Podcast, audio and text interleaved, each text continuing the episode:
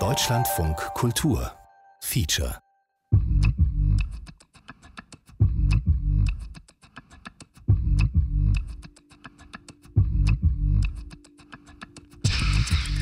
Voice Versa. Zwei Sprachen, eine Story.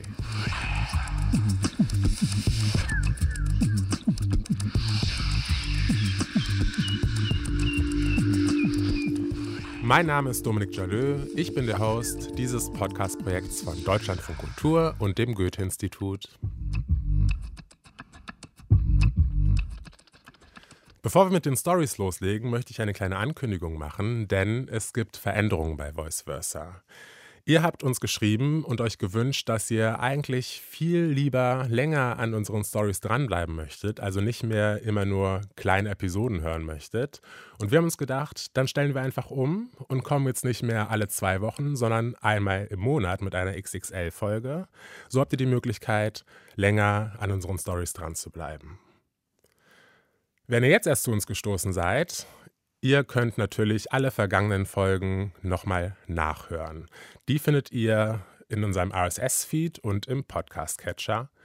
Denn wir haben bereits Bergfest gefeiert und jetzt treffen wir alle Autorinnen wieder, die ihre Geschichten fortsetzen. Lasst uns aber jetzt endlich mit der Story von Sarah Hosharika und Rana Rizei beginnen. Ganz ehrlich, wir alle haben ja mal größere oder kleinere Geheimnisse und die Motive dafür können ziemlich unterschiedlich sein. Ein Motiv könnte sein, dass wir Menschen, die wir lieben, zum Beispiel nicht verletzen wollen, was ja, ich würde sagen, ein ehrenvoller Ansatz ist. Trotzdem kann das aber am Ende auch für ziemlich viel Chaos sorgen oder sagen wir zumindest für ziemlich viel Gefühlschaos. Darüber und ob die Geste der wohlwollenden Geheimnisse in iranischen Familien besonders stark ausgeprägt ist, tauschen sich unsere Autorinnen in der Fortsetzung von Toshi aus. Keine Angst, einen kleinen Rückblick auf die vergangenen Episoden gibt's jetzt auch oben drauf. Okay, Rana, was ist denn bisher passiert? Also es ging um Samira, ne? Ja, Samiras gesamte Familie hat vor ihr verheimlicht, dass ihre Mutter im Krankenhaus war. خیلی نگران شدم گفتم کی رفته بیمارستان Und wir haben von Roja gehört, die selber vor ihrer Mutter ein Geheimnis hat. Und zwar, dass zwei ihrer Onkel vor einigen Jahren schon verstorben sind. Und sie hat es bis heute ihrer Mutter noch nicht erzählt. اوه چه کار سختی به مامان خودت بگی که دوتا از برادراش فوت کردن Ja. also es geht um Geheimnisse und wer die erzählt und wieso die erzählt werden und wie es sich anfühlt, wenn man was nicht weiß. Und jetzt geht's weiter. Shuru.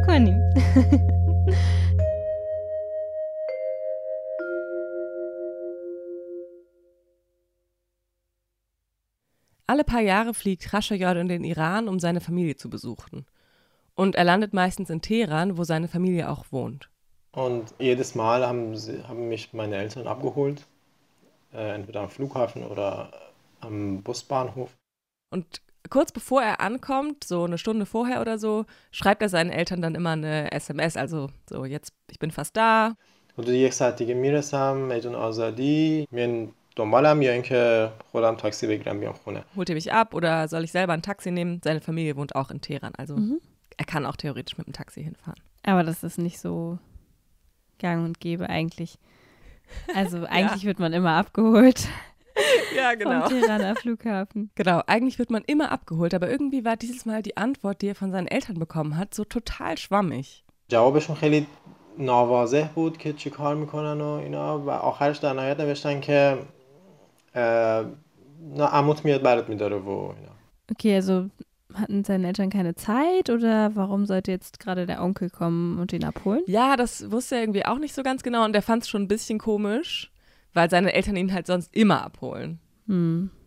Ich finde das auch ein bisschen komisch. Also es ist jetzt auch nicht so ungewöhnlich, dass der Onkel kommt, aber wenn die Eltern noch da sind, ist es, also würde mir das auch komisch vorkommen, dass nicht die Eltern am Start sind, sondern der Onkel. Genau das gleiche hat er auch gesagt. Okay. So, schon ein bisschen komisch, aber konnte ja sein, dass sie irgendwie eine Party organisieren oder irgendwas, keine Ahnung. Oder wir besucht, Besuch hatten. Und dann ist er am Flughafen angekommen und sieht dann auch schon seinen Onkel und die Frau von seinem Onkel, was auch irgendwie schön war, weil die verstehen sich auch gut. Aber nicht mal seine Brüder, die auch in Teheran wohnen, sind da, um ihn abzuholen. Oh. Oh, ich hätte an seiner Stelle schon jetzt richtig, richtig Horrorvorstellungen. Ja. Auf jeden Fall begrüßen sie sich dann ganz normal und ähm, freuen sich, dass äh, Khashayar jetzt im Iran ist und so und gehen dann zum Auto.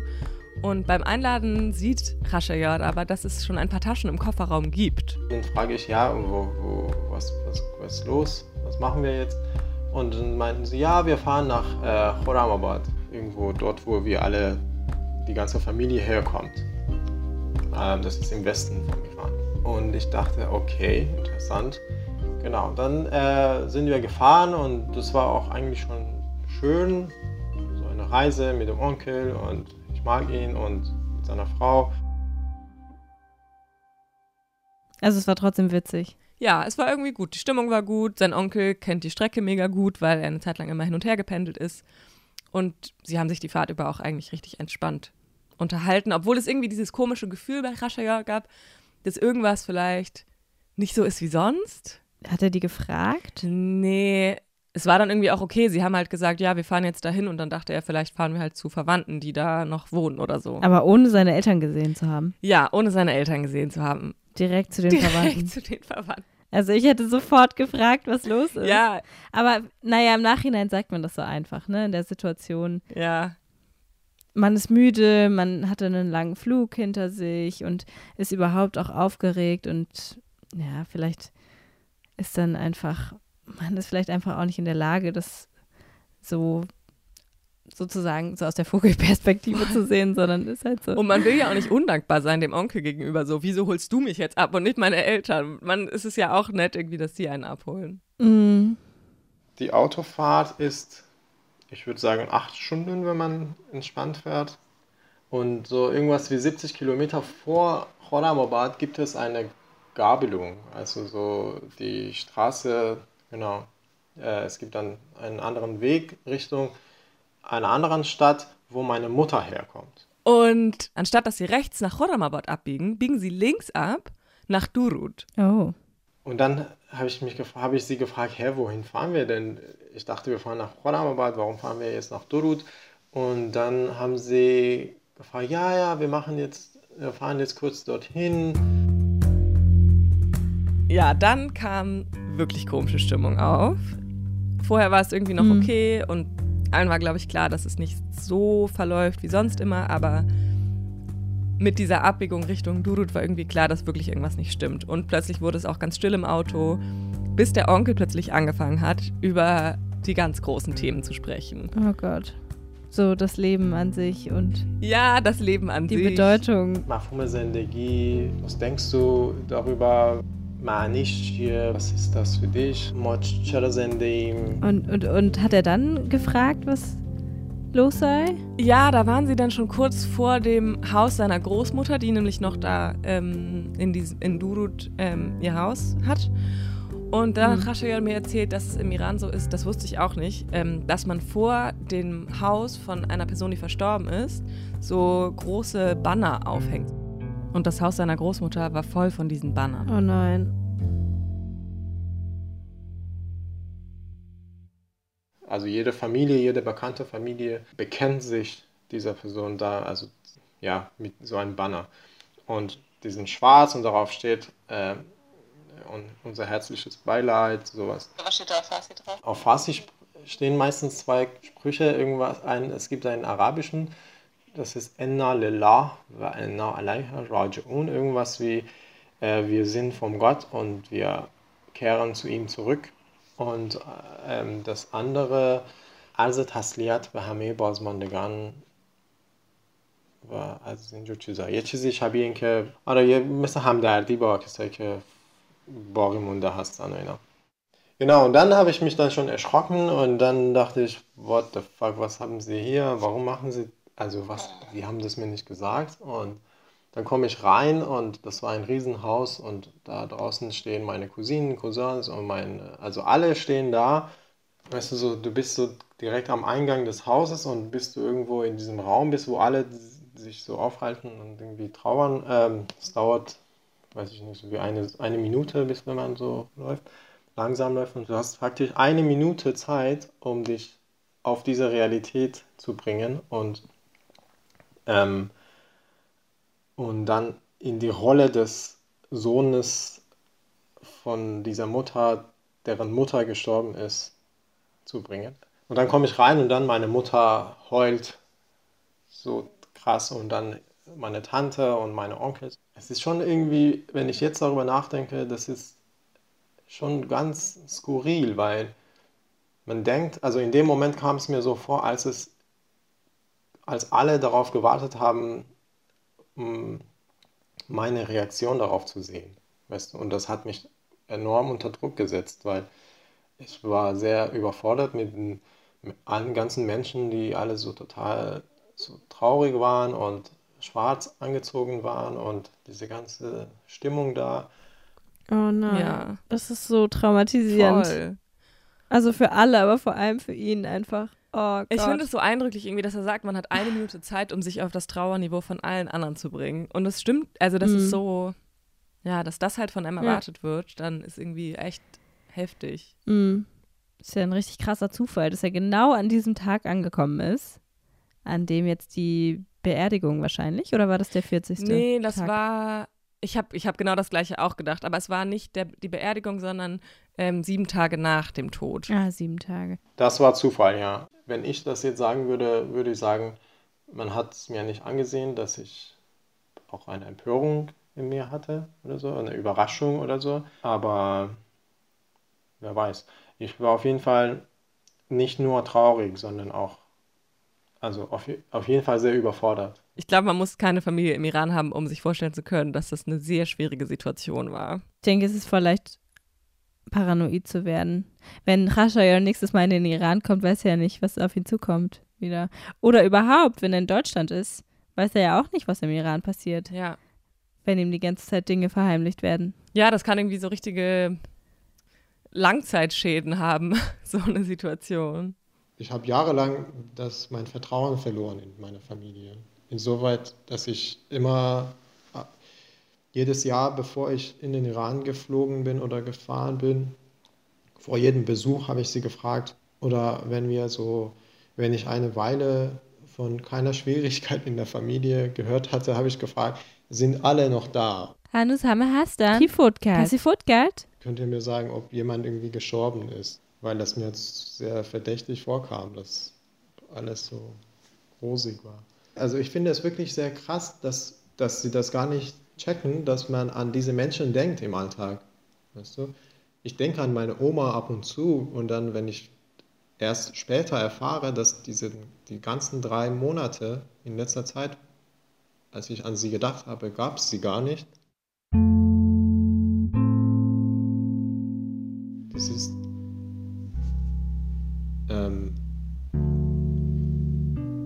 es mir also es, ich, ja.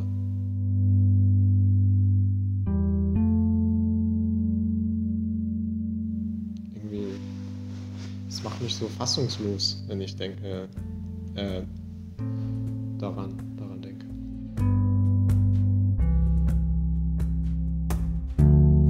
من احساس میکردم بهم خیانت شده تو این موقعیت یعنی که یه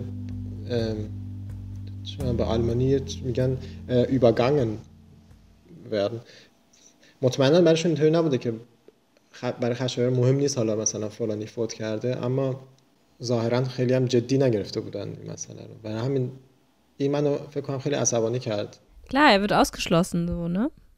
Man wird einfach ausgeschlossen, wenn man nicht, wenn man es nicht selber mitbekommt. Ja, total. Khashoggi hat dann auch seiner Familie gesagt, dass sich das so für ihn einfach nicht gut anfühlt. Und dass er sich wünscht, dass sich das ändert, dass er die Dinge schneller erfährt, wenn irgendwas passiert ist. Dass er Sachen direkt wissen möchte, ohne so eine krasse Verzögerung. Und dass er keine Lust hat, nochmal in so eine situation zu geraten wie die mit seiner Oma. Und das hat in seiner Familie richtig zu Streit geführt. دعوا که ما تو خانوادم اونجوری دعوا نمیکنیم که مثلا بحث داد و هوا رو نبشه مگر اینکه مگر اینکه بابا میخواد دعوا کنه ولی ما خودم ولی من گفتم که امیدوارم که آخرین بارتون باشه که چیزی از من پنهان میکنین Also er sagt wirklich wehe, wehe, das passiert noch einmal und droht seiner Familie damit. اینکه به من نمیگین کی مرده یا چه جوری مرده یا کی مرده فقط برای خودتونه که راحته که نگین. وگرنه از از اون طرف به حال اون غم و ناراحتی که من متحمل قرار بشم رو یک زمانی متحمل میشم اما با تاخیر ماها بعد با تاخیر همه به زندگی عادیشون برگشتن همه دارن دوباره زندگی می‌کنن و حتی بچه های اون کسی که فوت کردم دیگه تموم گذشتن ازش. بعد من می‌رسم اونجا و همه می‌خوان هیچ کسی دیگه حوصله نداره در مورد حرف بزنه که آره فلانی مریض بود اینطوری اونطوری Ich finde es irgendwie so interessant, weil es ja keine langfristige Lösung ist. Also man kann ja nicht für immer nichts sagen quasi. Früher oder später wird die Person es sowieso irgendwie erfahren. Ähm, also es ist nur eine Lösung für genau diesen Moment, in dem man die heile Welt für die andere Person noch wahren kann. Mhm. Und selbst dann ist es eigentlich eher eine Lösung für einen selber und nicht für die andere Person. Und selbst für einen selber ist es ja nicht mal eine richtige Lösung, weil ich mir auch vorstellen kann, dass je länger diese Personen dann damit warten, desto schwieriger wird es doch auch, das zu erzählen. Mhm. Also es wird ja doch nicht einfacher, das den Tod der Oma zwei Wochen später zu erzählen oder vier Wochen später. Weil dann fragt Rascha ja, ach ja, wann war das übrigens? Ach ja, äh, das war vor zwei Wochen oder einem Monat oder zehn Jahren. Ja. Ja. Und wie hat seine Familie darauf reagiert, als er gesagt hat, dass er das anders machen möchte? Oder haben sie das überhaupt, haben sie Verständnis dafür zeigen können? Ähm, ja. Eigentlich haben sie voll positiv reagiert. قبول کردن فکر کنم قبول یعنی براشون کاملا قابل درکه اما یک حراس و یه ترسی توشون وجود داره که فکر میکنن که این باعث میشه که منو آستشپو کلا از زندگیمو کلا مختل بکنه با اینا Also sie haben das schon total verstanden, was er gesagt hat. Aber ich glaube, hauptsächlich war für sie einfach so eine Angst irgendwie da, dass er damit nicht richtig umgehen kann. Auch weil er so weit weg ist und sie auf sein Wohlbefinden irgendwie keinen direkten Einfluss haben können. بعد من از خودم میپرسم که خب برای شما چطوریه شما هم که مثلا از, از خودم میپرسم مامان تو مامانت فوت کرده برای تو چجوریه سخته آره چی شد؟ خودتو کشتی؟ نه. و منم همین من همینه دیگه. برای منم سخته ولی به حال میگذره یه جوری. بعد میگه نه اونجا ولی تو تنهایی. میگم خب تنها چه تصوری از تنهایی من داریم؟ منم آدم دارم دور برم. بالاخره اینجوری نیستش که من اینجا فقط درس بخونم که منم زندگی می‌کنم. سری Also ihr denkt, ich, werde, ich würde mich hier umbringen, weil jetzt irgendwie irgendwer, der mir sehr nah war, gestorben ist. Mache ich nicht. Im schlimmsten Fall würde ich sagen, ich fliege jetzt morgen in den Iran und ich muss dabei sein. Ich kann nicht alleine das aushalten. Und ja, ja, im schlimmsten Fall ist es ja ein enormer organisatorischer Aufwand. Aber was ich mich auch frage, ich, also weil ich bin ja hier groß geworden und Rana auch, wenn man, oder wie ist es für dich gewesen, als du im Iran noch warst, wurden da auch diese Dinge vor dir verheimlicht oder ist das so ein Diaspora-Ding? Weil wenn du da gewesen wärst, hättest du es dann schneller erfahren? Ja, ja, sicher. Wenn, wenn man dort ist, dann irgendwie bekommt man das schon mit, weil es also weil alles unmittelbarer, unmittelbarer ist.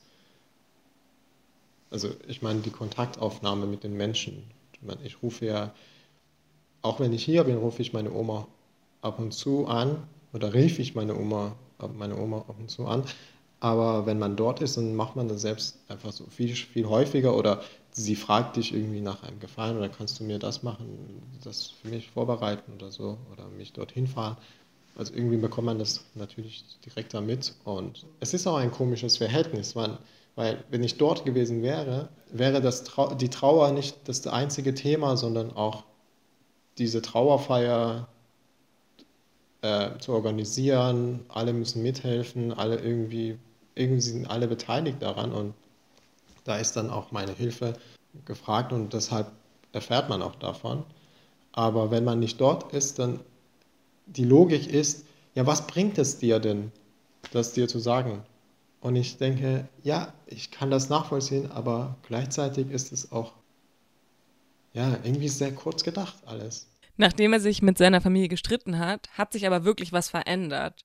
In, also letztes Jahr, in dem Corona-Jahr 2020, ist mein Cousin an, äh, an, an Krebs verstorben. Und das hat mich sehr krass betroffen und der war sozusagen wie ein Bruder für mich. Und das war sehr traurig. Und, aber da hat mein Bruder mich direkt angerufen und das erzählt. Das, das war für ihn sehr, sehr schwierig, aber er hat gesagt, du hast gesagt, sag uns direkt, egal was es ist, sag mir direkt, was es ist, deshalb sage ich dir das. Und das hat wieder ein bisschen mehr Vertrauen irgendwie geschaffen. Für mich auf jeden Fall.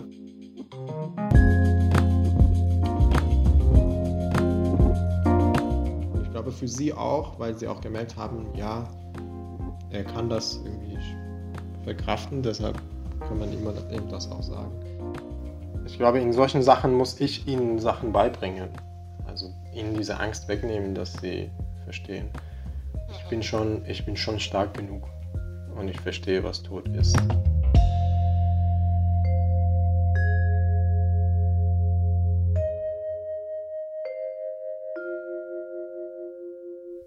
So manche Sachen sind ja so offensichtlich, so Mama, ich kann laufen oder Mama, ich kann. Also das musst du ja keinem der Mama erzählen. Aber Mama, ich kann mit dem Tod umgehen, ist so. Vielleicht ist das wichtig, das einmal zu sagen. Voll. Auch ein bisschen schwierig.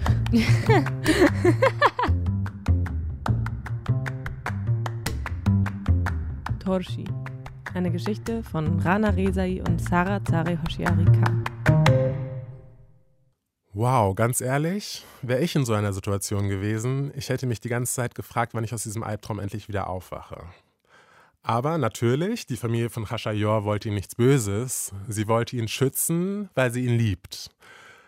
Aber das zeigt natürlich, wie solche Dinge auch ziemlich großen Schaden anrichten können und wie sie traumatisieren können. Das ist aber, würde ich sagen, nicht unbedingt eine iranische Sache, das ist eine ziemlich kulturübergreifende Sache. Denn meine biodeutsche Mutter zum Beispiel, die erzählt uns Kindern auch gerne einfach Sachen mal nicht. Neulich hat sie uns zum Beispiel mal so ganz nebenbei erzählt, dass sie vor kurzem eine UP unter Vollnarkose hatte. So ganz nebenbei, als wäre es nichts gewesen. Klar, sie wollte, dass wir uns keine Sorgen machen, aber wir hätten es eben doch auch ganz gern gewusst. Ich habe Sarah und Rana gleich dazu ein Gespräch darüber im Studio. Und im letzten Teil von Tashi geht es eben genau um diese Dinge. Okay, Rana, wir haben über so viele persönliche Geschichten jetzt erzählt. Aber ich frage mich, wieso ist das eigentlich so? Hm, wieso ist was so? Also wieso diese ganzen Geheimnisse? Genau, wir hatten uns ja schon von Anfang an darüber unterhalten, dass wir dem auf den Grund gehen wollen, also den, den Ursprüngen der Geheimnistuerei und uns dann auch darüber unterhalten, dass es schwierig ist aufgrund mehrerer Tatsachen.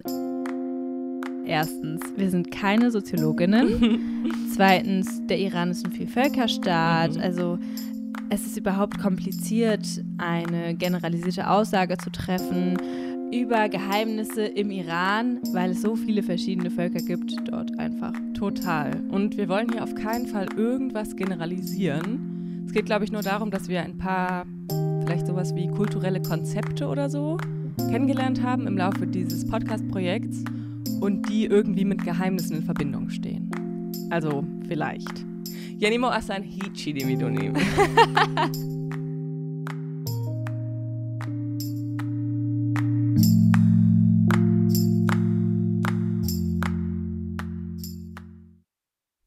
Yek. Durure Maslahati. Hattest du eigentlich schon mal was von Durure Maslahati gehört, bevor Khashayar uns davon erzählt hat? Nee, gar nicht. Nee, ich auch nicht. دروغ مصلحتی کانسپت مفهوم خیلی جالبیه توی فرهنگ ایرانی هستن دروغ مصلحتی هر جایی که مسلحت ایجاد بکنه اجازه داریم که دروغ بگیم یا اجازه داریم که واقعیت رو پنهان بکنیم برای مدتی به آلمانی چی میشه؟ ام، دروغ که میدونید چی میشه؟ آره دروغ میشه لüge نه؟ آره مسلحتی میشه شاید gutwillig Also im Prinzip geht es darum, dass wenn die Intention einer Lüge quasi ist, den Frieden irgendwie zu bewahren, dann ist es okay, diese Lüge zu erzählen. Der Ursprung des Wortes ist aber eigentlich arabisch.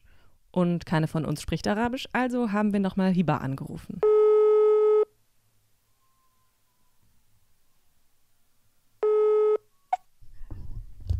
Hi, Hiva. Hi, Lena. Na, wie geht's dir? Da, danke, gut und dir? Hi, Sarah. Wir haben ihr kurz erklärt, wieso wir sie anrufen und sie wusste sofort, welches Wort wir meinen. Also man sagt das auf Arabisch zum Beispiel Muli Maslahtak. Das bedeutet, das ist none of your business. Also meine Mutter sagt das immer, also zum Beispiel, wenn sie lobt oder so, als wir, wir Kinder waren, das ist für, für Masla, Maslahtak, Le Maslahtak. Das bedeutet for your, like, uh, this is better for you not to know about it. Auf Deutsch gibt es das, glaube ich, nicht, oder? Also ich kenne nur Notlüge auf Deutsch. Mhm. Aber das ist es ja nicht so wirklich. Ja, nee, ich glaube auch irgendwie Notlüge, da will man wieder seinen eigenen Arsch retten. Aber. Genau. Aber Durure Maslahati, ich glaube, da geht es eher darum, ähm, ja, wieder die An- oder die Situation irgendwie zu retten. Wie durch so eine rosa Brille. Alter. eine gut gutwillige Lüge Mhm.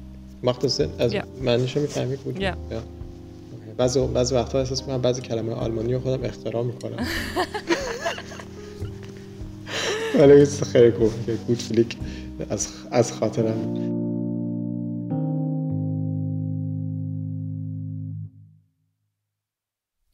Do. بفرمایید تو. فقط تو doch nicht jemand. Diese Idee kommt von Sonja. Also, ich bin Sonja Mugadahi, Wie sprichst du deinen Namen auf, auf äh, Persisch aus? Sonja Mugaddari.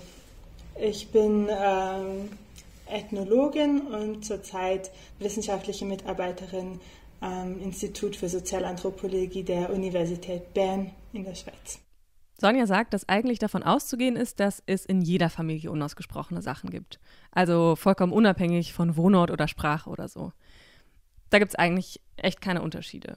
Aber Was ich eigentlich noch interessant finde, ist darüber nachzudenken, nicht die Person, die jetzt etwas erzählt oder nicht erzählt und aus welchen Gründen sie das tut oder nicht tut, sondern ähm, von einer anderen Perspektive. Die Person, die, die eine Information bekommen möchte oder bekommen soll. Also Sonja dreht quasi den Fokus um 180 Grad.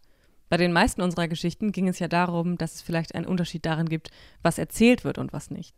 Und Sonja sagt, vielleicht liegt der Unterschied eher darin, was gewusst werden will und was nicht. Sonja hat erzählt, dass ihr mal ein Familiengeheimnis anvertraut wurde, was ein bestimmtes Familienmitglied betraf. Und sie wusste quasi davon, hat aber die betroffene Person nie darauf angesprochen. Dadurch, dass alle darüber geschwiegen haben, habe ich auch äh, selbst entschieden, das nicht anzusprechen. Und gedacht, ja, wenn ähm, die Person es ansprechen möchte, dann, ähm, dann wird sie das selber tun. Und das ist dann auch irgendwann passiert. Und dann ist dann sozusagen der Knoten geplatzt und das war dann auch ein schöner Moment irgendwie so. Ähm, aber ähm, es war auch komplett in Ordnung, dass bis dahin nicht darüber gesprochen wurde, weil dann wurde eben darüber gesprochen im richtigen Moment und in der richtigen Situation. Also geht es eigentlich auch ein bisschen um einen Respekt der Privatsphäre. Wenn ich weiß, dass jemand vielleicht ungern über etwas spricht, warte ich, bis das Thema aufkommt und spreche es nicht einfach so an. Also quasi eine Art emotionaler Rückzugsraum der anderen Person, den ich nicht ungefragt betrete. Sonja hat erzählt, dass es dafür im Persischen sogar eine Konzeptualisierung gibt. Da wird der Unterschied gemacht zwischen dem Inneren, dem Innenleben, das ist das Baten, und Zahir, das, was, ähm, dem Außenleben. Wie eine, eine traditionelle Wohnung, wo es auch das Andaruni gab, also das, was jetzt nur für enge Familienmitglieder zugänglich war, und das Daruni, äh, also der halb private Bereich, wo Gäste empfangen werden konnten. Die Idee ist halt, dass das, was mein Innenleben betrifft, das betrifft nur mich und das muss ich nicht nach außen sofort zeigen. Und da hilft mir eben die Sprache auch, ähm, da gewisse Barrieren zu schaffen. Oder eben auch die Zeit, dass ich das erst später sage. Das heißt, du kannst dir dann überlegen, wen du in dein inneres Wohnzimmer einladen möchtest und wen nicht. ja. ja.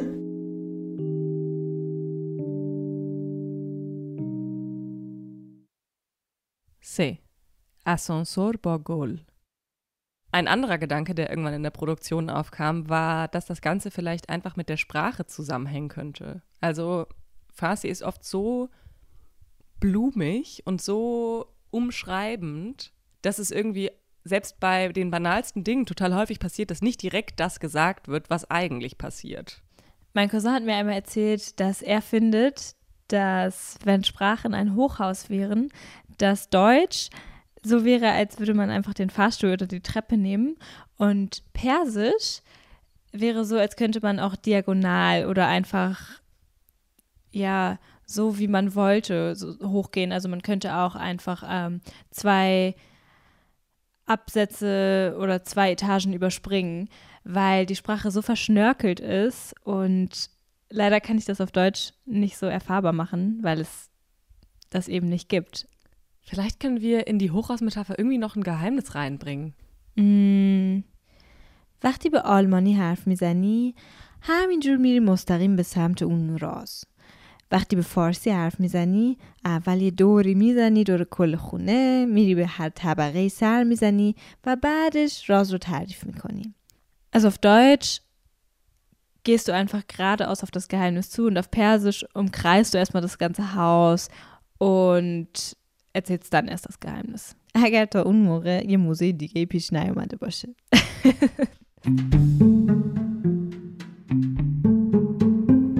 Okay, Rana, es ist ja jetzt unsere letzte Folge. Mhm.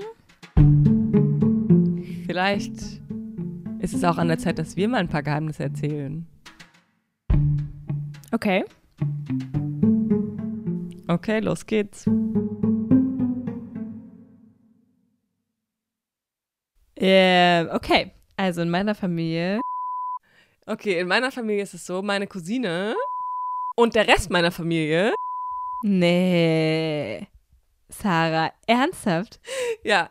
Jetzt, wo du das gesagt hast, ist mir noch was eingefallen. Und zwar mein Opa. Und dann kam der andere Mann und dann. Und dann hat meine Tante gesagt, voll der Film. Ja, so wohl haben wir uns dann doch nicht gefühlt, unsere Geheimnisse im Radio zu erzählen, weil wir haben ja nicht die Option, anonym zu bleiben. Ja.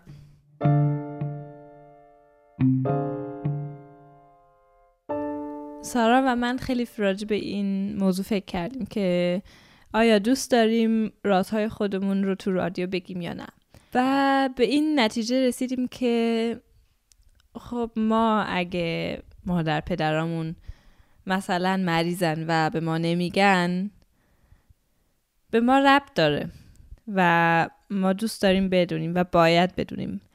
ولی رازهای خودمون اگه صادق باشیم به شماها هیچ ربطی نداره ja, es geht natürlich schon darum, wem man jetzt irgendwas erzählt. Also nicht, dass man gleich allen alles im Radio erzählen muss. Das können wir ja von niemandem verlangen und wollen es auch selber nicht. Aber dafür haben wir uns was anderes überlegt.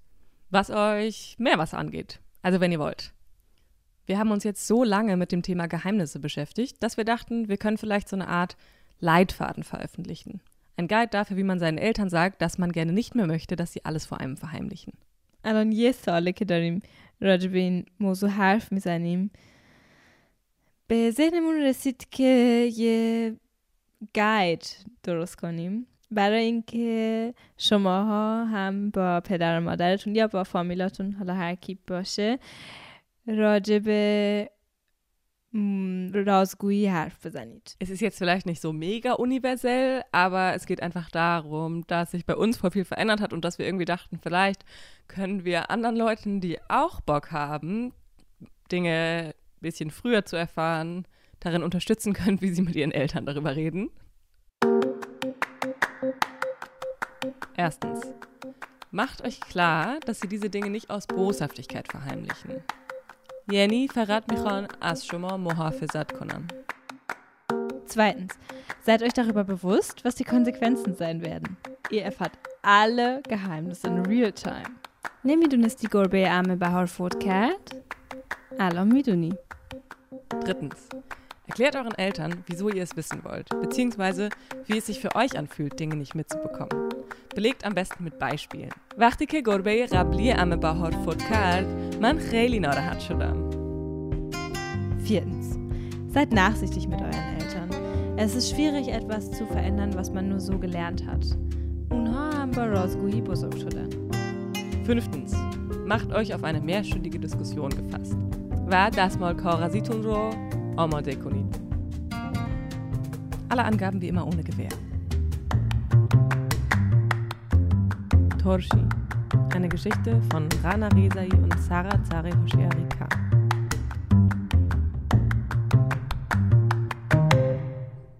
Was für ein sweetes und auch versöhnliches Ende der Story. Jetzt also zu den Autorinnen von Torshi. Herzlich willkommen, Sarah und Rana. Dankeschön, hallo. Schön, schön, dass ihr euch Zeit nehmt. Ihr habt eure Geheimnisse ja nicht verraten in eurem Stück, weil ihr anonym bleiben wollt. Wie waren denn die Gespräche mit euren Eltern? Konntet ihr Tipps, die ihr unseren Hörerinnen gegeben habt, auch selbst anwenden?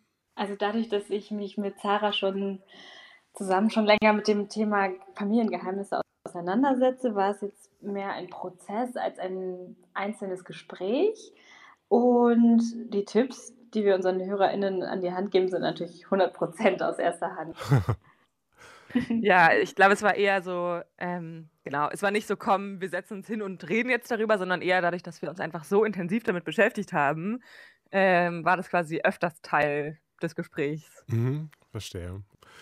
Wie waren denn die Reaktionen von der iranischen Community auf eure Auseinandersetzung mit dem Thema? Man kann ja erst so richtig über ein Thema reden, wenn es sozusagen zum Thema gemacht wird. Und ich glaube, für Rana und mich war es ja auch voll dieser Aha-Moment, als wir uns irgendwie zum ersten Mal darüber ausgetauscht haben und irgendwie so gemerkt haben, ach krass, bei dir ist es auch so wie bei mir. Und bevor man, glaube ich, diesen so verbindenden Moment spürt, ist es voll schwierig, darüber zu sprechen. Ich, ich bin mir sicher, es gibt noch ganz viele andere Themen, die, denen es sozusagen genauso geht. Dass man es erst, wenn man etwas benennt und irgendwie so ähm, es greifbar macht, sozusagen, dass man dann darüber sprechen kann. Und ich glaube, dass das so ähm, irgendwie ein Feedback war, was uns so erreicht hat. Dass Mhm. das schön ist, dass es jetzt so greifbarer ist dadurch. Und könnt ihr auch sagen, was ihr persönlich durch die Arbeit gelernt habt? Also ich würde sagen, dass uns nochmal bewusster geworden ist, wie wichtig Perspektive ist. Also gerade die Stories und Sichtweisen von anderen Menschen, wie zum Beispiel Roja oder ähm, Samira oder Khashayar zu hören, hat uns nochmal für so viele Punkte sensibilisiert, auf die wir sonst einfach nie gekommen wären. Mhm. Also von Khashayar haben wir ja zum Beispiel aus erster Hand erfahren, wie seine Familie im Iran selber ähm, auf die Geheimnistuerei reagiert. Und das war jetzt zum Beispiel eine Perspektive, die wir vorher noch nicht so gekannt haben. Unsere Eltern wohnen ja in Deutschland. Mhm. Und das war schon spannend für uns. Ich glaube, was sich auch noch so ein bisschen entwickelt hat, ist quasi, also für mich persönlich zumindest diese Sicht auf diese Art von Geheimnissen. Ich glaube, Rana, als wir angefangen haben, hatten wir so ein bisschen so eine Einstellung von, oh, das ist total doof, diese Geheimnisse sind so blöd und auch, also dieses Narrativ wird auch eigentlich durch unsere, die Geschichten, die wir erzählt haben, so ein bisschen verstärkt oder unterstützt, dass es, dass es, ähm, ja, dass es oft einfach sehr anstrengend ist, mit diesen Geheimnissen umzugehen. Und gleichzeitig ist mir aber, glaube ich, auch, oder ist uns beiden, glaube ich, auch die, die, so eine Komplexität irgendwie klar geworden. Die Dinge, die damit alle zusammenhängen und welche, ja, was für Emotionen, was für Perspektiven, was für ähm, Motivationen auch von den Leuten, die ich zu erzählen manchmal. Mhm. Und dass es irgendwie nicht so leicht ist, das alles so zu verurteilen, wie wir das am Anfang, glaube ich, machen, gemacht haben. Mhm. Ja, kann ich, kann ich nachvollziehen. So, ne? Weil, also ich finde auch, ne, es, also in vielen, ähm, in vielen, was ihr da geschildert habt, oder die, die Geschichten, die ihr erzählt, das sind ja alles Geschichten, wo Menschen einfach Leute schützen möchten. Ne? Nur dass eben dann im Fall von Khashayar ähm, dann eben tatsächlich auch Traumatisierungen, ähm, Traumata dadurch entstehen können. Ne? Das ist irgendwie so, ähm, ja, bitter, bitter sweet eigentlich. Ähm, was erhofft ihr euch denn von Toshi? Ich glaube, wir erhoffen uns, dass Menschen, die das gehört haben, sich vielleicht mit ihren eigenen Emotionen oder ihrer eigenen Situation, wenn ihnen das auch bekannt vorkommt, nicht mehr alleine fühlen. Weil für Rana und mich war das voll der ähm, Umbruch, glaube ich, in dieser Hinsicht, als wir uns angefangen haben, darüber auszutauschen und zu realisieren, dass es nicht vielleicht an uns persönlich liegt oder an unserer Familie, ähm, dass Dinge nicht erzählt werden oder dass sie uns halt nicht erzählt werden. Und ich glaube, das war einfach voll der, der schöne Moment. Und genau, ich glaube, so ein Gefühl von irgendwie Community oder dass man so merkt, ähm, es liegt nicht an einem selber, dass einem jetzt Dinge nicht erzählt werden. Das Mhm. hoffe ich davon. Heißt das, ihr habt damit mehr euren Frieden gefunden oder würdet ihr sagen, dass ihr jetzt anders mit Geheimnissen umgeht? Jorate Bragineite, die auch bei Vice Versa eine Story erzählt hat, hat gesagt, ich ziehe am Faden der eigenen Auswanderungsgeschichte und schaue, wo er mich hinführt. Warum das gerade wichtig ist, weiß ich vermutlich erst im Nachhinein. Und das hat Tara und mich sehr berührt, weil es für uns, also weil es sich für uns mit Toshi einfach irgendwie genauso anfühlt. Aha. Und äh, wie Jorate gesagt hat, wir haben auch an diesem Faden der Familiengeheimnisse gezogen und das hat uns bereichert, ja, weil wir uns mit einem Thema beschäftigt haben, mit dem wir uns vorher nicht wirklich oder gar nicht aktiv beschäftigt haben. Mhm. Und genau, wir sind einfach gespannt, wo uns das noch hinführen wird. Schön. Genau, ich glaube gerade das quasi, wir wissen noch nicht genau, was davon alles noch kommt. Ich glaube, es hat irgendwie so ein paar Fässer auch aufgemacht in Mhm. uns, oder Rana? Ja, auf jeden Fall. Okay, vielleicht hören wir ja irgendwann noch mal an anderer Stelle mehr davon. Und von euch. Ich würde mich auf jeden Fall freuen. Vielen Dank euch beiden. Ja, Danke ja, danke Dominik. Okay, jetzt mal zu einem ganz anderen Thema. Menschen in Not sollte geholfen werden, oder? Und wenn Menschen eine gefährliche Reise auf sich nehmen, bei der sie ertrinken, erschossen oder auf andere Weise getötet werden können, ist es doch wohl klar, dass die Situation in ihrer Heimat so unerträglich ist, dass sie diese Reise in Kauf nehmen. Und wenn man nur einen Funken Empathie empfindet, dann sollte wohl klar sein, dass Deutschland und alle anderen EU-Länder Geflüchtete aufnehmen und willkommen heißen sollten. Da gibt es für mich keine Diskussion. Die Figur Nora aus unserer folgenden Geschichte war zum Beispiel in einer solchen Situation und ist von Syrien nach Deutschland, genau genommen Berlin, geflüchtet. Nora ist eine fiktive Figur, aber sie erzählt die gesammelten Geschichten und Erlebnisse vieler Geflüchteter. Geschrieben haben das Ganze Hiba Obeid und Lorin Celebi. Und Hiba betreut übrigens auch unseren Voice Versa Instagram-Kanal, by the way. Auf Nora prasseln in Berlin auf jeden Fall ziemlich viele neue Eindrücke ein, wie zum Beispiel die ganz neuen Gerüche in Lebensmittelläden oder auf der Straße oder auch wie Menschen miteinander umgehen hier. Und natürlich, wir BIPOX können Lieder davon singen, auch Nora erfährt Rassismus und auch Nora wird fetischisiert. Wie zum Beispiel beim Date mit diesem einen Typen, der möchte, dass sie beim Sex Arabisch mit ihm spricht. Und noch der weitere Klassiker, natürlich. Nora möchte in den Club und ihr schwarzhaariger Freund Mohammed kommt nicht rein, ganz ohne Begründung. Sie schafft es rein und dann prasselt diese krasse, freizügige, drogenlastige Clubkultur auf sie ein, die sie natürlich auch erstmal vollkommen überfordert. Es muss schon ziemlich hart sein, wenn dein Selbstbewusstsein schwindet, weil du ja so viel Neues erfährst und eingeschüchtert bist von den ungewohnten Umgängen miteinander, wie zum Beispiel bei dem Jobinterview in der Bäckerei. Ich hoffe, Nora kriegt den Job.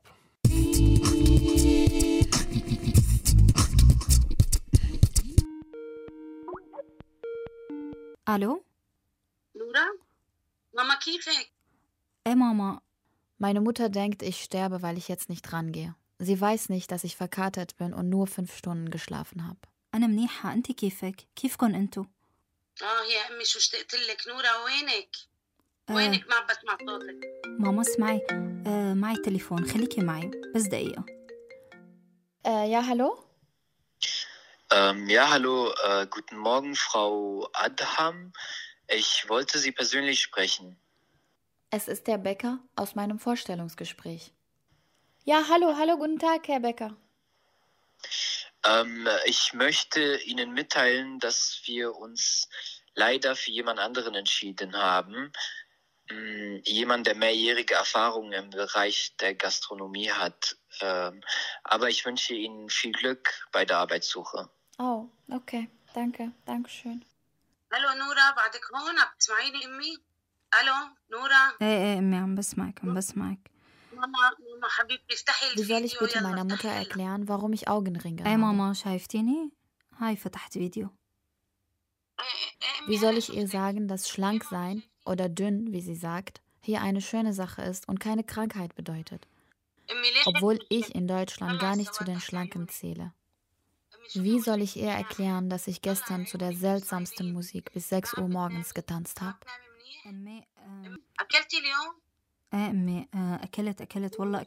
Oder dass ich so viel Alkohol getrunken habe wie nie in meinem Leben.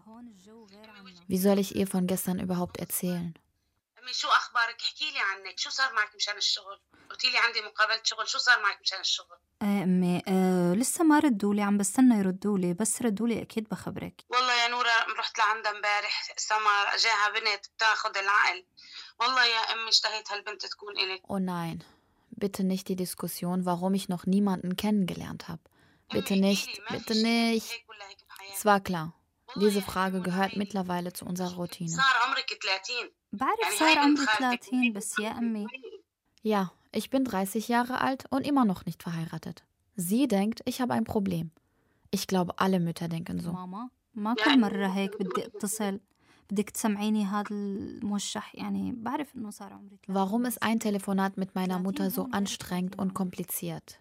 Ich möchte weinen und ihr eigentlich nur sagen, dass ich sie sehr vermisse und bei ihr und meinen Geschwistern sein möchte. بعدين من زمان أنا موضوع الأولاد براسي كتير معقد وهيك يعني م- هلأ خليني أظبط حياتي بالأول بعدين بنحكي إنه بدي ألاقي شريك حياة وأعمل عيلة وأولاد أنتي عم تاخدي أدويتك؟ Ich würde ihr sehr gerne sagen, dass es mir nicht gut geht. Dass ich verloren bin, nicht mehr weiß, was ich machen soll. يا ريت فيني أقول لها إني أنا ضايعة وإني مو مبسوطة وإني بحاجة حدا معي وما في حدا وإني أساسا تعودت أكون لحالي يا ريت فيني أحكي لها إنه نحن بعالمين مختلفين وإني حتى أنا نفسي ما عدت فهمت حالي Ich weiß nicht mehr, wer ich bin oder wer ich war. Ich bin zwischen zwei sehr unterschiedliche Welten. Jeden Tag kämpfe ich damit, entweder hier oder dort zu sein. يا ترى رح يجي يوم وأقدر أحكي لها عن حياتي هيك عادي ولا لا Muss ich mich anpassen und weit weg von meiner Mutter gehen? Oder soll ich so bleiben, wie ich war, als ich sie das letzte Mal gesehen habe? Als ich sie mit Tränen verlassen habe? شباكك مطفي يا يما وقليبك مطفي وشلون ابين بالعاد كل مرة بسمع صوتها بحس إنه ما فيني غير أحكي لها إني منيحة مع إني مو منيحة Wenn ich nur ihre Stimme höre, gerät meine Realität durcheinander und ich fühle mich danach schrecklich und fremd. Sehr fremd, sehr allein und sehr einsam. آه ماما آم، عم بينادولي اللي ساكنين معي فأنا لازم أسكر طيب امي ضلي تواصلي معي وضلي دقي لي وضلي بعتي لي ماشي ماشي يلا ماشي نحكي باي Und ich werde immer noch gefragt, ob ich zurückkehren werde, wenn der Krieg vorbei ist.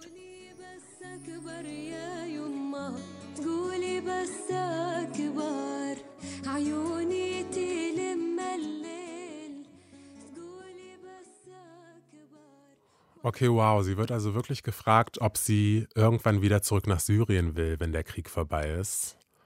Ich meine ganz ehrlich, also ich war noch nie in der Situation von Nora und ich kann nicht für die inneren Konflikte von Geflüchteten sprechen, aber Nora lebt jetzt ja schon eine ganze Weile in Berlin, hat das Leben hier kennengelernt, hat ganz andere Freiheiten kennengelernt, ein ganz anderes Lebensgefühl und gibt ihr Bestes, sich hier anzupassen und findet auch Gefallen daran. Und damit wiederum entfernt sie sich aber immer mehr von der syrischen Kultur. Und während sie hier noch als die syrische Geflüchtete gelesen wird, kann sie aber auch nicht wieder zurück nach Syrien, weil sie ja inzwischen eine ganz andere Person ist. Auf jeden Fall krass, da so zwischen den Stühlen zu stehen. Und ein Teil von dieser inneren Zerrissenheit tritt ganz besonders häufig an Feiertagen auf.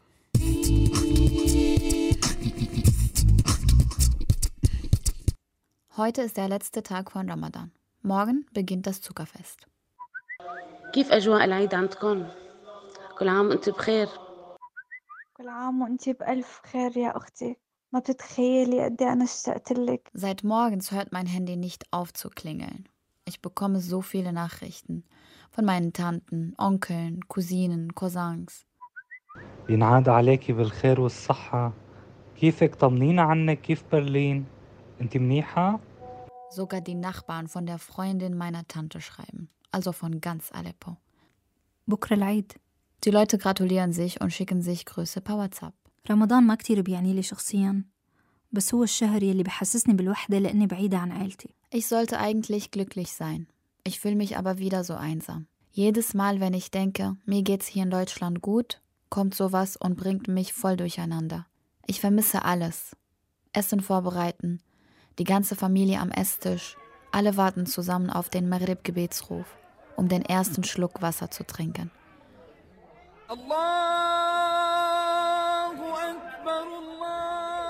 Die Nachbarn schicken sich gegenseitig die leckeresten Gerichte. Datteln und Sus, ein Getränk aus Lakritz, gibt's während des Ramadan immer. الأكل اللي جاي من عند الجيران وطبخات أمي اللي بتعملهم بس برمضان السوس والتمر الهندي كل شي طيب بس أحلى تفصيل كان صوت المسحر يلي كنت أخاف منه وأنا وصغيرة Aber der schönste Brauch des Ramadan ist der Al-Sahir. Das ist ein Mann, der mitten in der Nacht vor der Morgensgebetsruf die Leute aufweckt, indem er einfach laut schreit und seine Trommel schlägt. Ich fand ihn früher immer so nervig. Aber überraschenderweise vermisse ich ihn jetzt auch. Nach seinem Ruf sollen die Leute aufstehen und was essen, weil sie ein langes Fasten vor sich haben.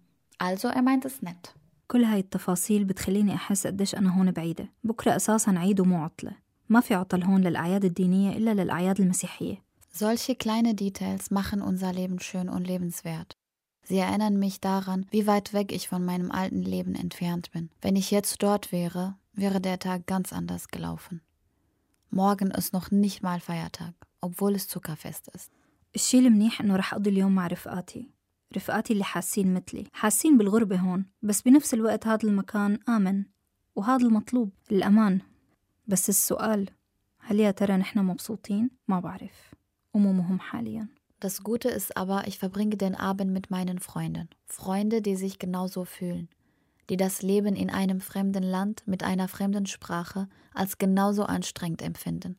Aber sicher. Alle haben Sicherheit gesucht. Wir haben sie auch gefunden. Aber ob wir wirklich glücklich sind, weiß keiner. Es interessiert auch keinen. Sicherheit ist natürlich viel wichtiger als Freude. قررنا إنه نفطر ببيت رشا حتى لو أغلبنا مو صايم بس هيك إنه نجرب نعيش أجواء العيد حتى لو بذاكرتنا Wir sind bei Risha. Wir werden zusammen essen und das Ende vom Ramadan feiern. Auch wenn die meisten von uns gar nicht fasten. الشارع الوحيد يلي بحس فيه بأجواء رمضان والعيد هو شارع زونن أليه ببرلين أو اللي نحن منسميه شارع العرب Auf dem Weg war ich in der Sonnenallee oder der Straße der Araber, wie wir sie nennen. Ich habe Kakelaid gekauft, mein Lieblingsnachtisch vom Ramadan. Neue Anziehsachen, viele Süßigkeiten und die Festgabe machen den Kindern so viel Spaß beim Zuckerfest. Ob es wirklich Festgabe heißt, weiß ich nicht. Wir haben Taschengeld von den Eltern Familienmitgliedern bekommen. Es ist was sehr Schönes bei diesem Fest. So ein bisschen wie Weihnachtsgeschenke. Weihnachten ist total anders, aber alle Feste haben was Gemeinsames. Es gibt immer was Leckeres, was Süßes und was Überraschendes. Aber das Schönste an diesen Anlässen ist die Versammlung der Familie. أنا بكره الأعياد الأعياد عموما كلها بتشبه بعض هي المناسبات اللي بتذكرك بالنقص نقص المصاري نقص العيلة نقص الأولاد Jetzt dürfen wir essen und trinken. Ich sollte noch meine Mutter anrufen. Wir werden beide weinen. Das weiß ich schon. Ich sollte sie aber trotzdem anrufen. Vielleicht morgen früh. Dann ist sie viel mit den Vorbereitungen beschäftigt, so dass sie keine Zeit fürs Weinen hat. Sie hat nie gefastet. Ich habe sie immer gefragt, warum. عم بتذكر لما كنت صغيرة كنت أشوفها وهي عم بتدوق الطبخة ولما كنت أسألها ماما أنت ليش ما بتصومي كانت تقول لي الله بيعفي الأمهات إنهم يصوموا Sie hat gesagt, Mütter haben die Wahl nicht zu fasten. Sie brauchen Kraft, um für ihre Familien kochen zu können. وأنا وصغيرة كنت أصدق أمي بس بعدين لما كبرت فهمت إنه أمي كانت أساسا مو مقتنعة بالصيام بس ما كان بدها تأثر على اختياراتنا الدينية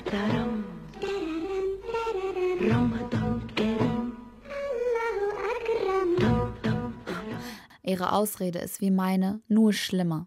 Meine war, ich habe meine Tage. So einfach. لما كبرت أنا بطلت أصوم وكان عذري دوما إنه جايتني الدورة Hier muss ich keine Ausreden finden. Ich muss nicht lügen oder heimlich essen wie dort. Wie alles andere in unserer Gesellschaft. Kann man alles machen, aber niemand darf davon erfahren. غير هيك فالمجتمع كلياته بحق له يحاكمك ويقول عنك كافرة مثل كل شي بمجتمعنا فيكي تعملي اللي بدك إياه بس المهم ما حدا يعرف Hier in Berlin fühle ich mich freier. Ich muss es nicht verheimlichen. Ich kann machen, was ich will und glaube. Aber die ganzen Rituale und Gebräuche fehlen mir trotzdem. in Deutschland leben wir nun mal in einem Land, das sehr christlich geprägt ist. Ich finde es aber wunderschön, dass wir mittlerweile auch ein Bewusstsein für andere Traditionen und Bräuche haben. Ich zum Beispiel habe damit angefangen, meinen muslimischen Freunden einen gesegneten Ramadan zu wünschen, nur so als Beispiel. Wir sind bereits am Ende mit dieser Episode, aber ich möchte noch eine kleine Ankündigung machen, denn wir überlegen, eine zweite Staffel Voice Versa zu machen und dafür brauchen wir euch. Wir wollen euer Feedback. Schreibt uns auf Instagram oder Facebook, was euch an Voice Versa bisher gefallen hat, was ihr euch für die Zukunft wünscht und welche Geschichten euch noch interessieren würden. Wir freuen uns auf Post von euch.